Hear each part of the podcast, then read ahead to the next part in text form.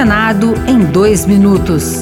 Eu sou Fernando Ribeiro e você ouve agora as principais notícias do Senado Federal desta sexta-feira. O Congresso aprovou o projeto que define regras de repasses das emendas de relator. Pela proposta, o dinheiro só poderá ser liberado a pedido de um parlamentar.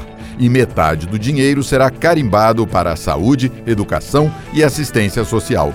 Do restante, 80% ficam com as bancadas partidárias da Câmara e do Senado, segundo o seu tamanho. Apesar de aguardar uma decisão do Supremo Tribunal Federal, o presidente do Senado, Rodrigo Pacheco, avalia que o projeto atende aos questionamentos de transparência e impessoalidade. Somente parlamentar poderá fazer indicação a partir dessa resolução, de modo que tudo aquilo que era ponto vulnerável apontado pelo Supremo nas próprias ações junto ao Supremo Tribunal Federal são pontos que se busca corrigir com essa resolução.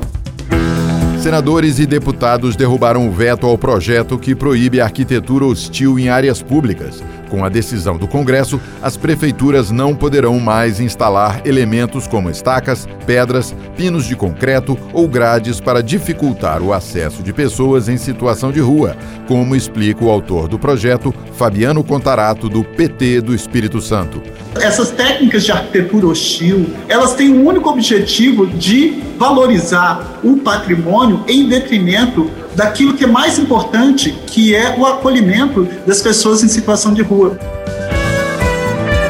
Outras notícias sobre o Senado estão disponíveis em senado.leg.br barra rádio.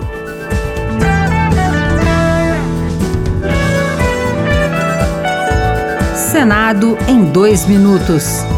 Uma produção Rádio Senado.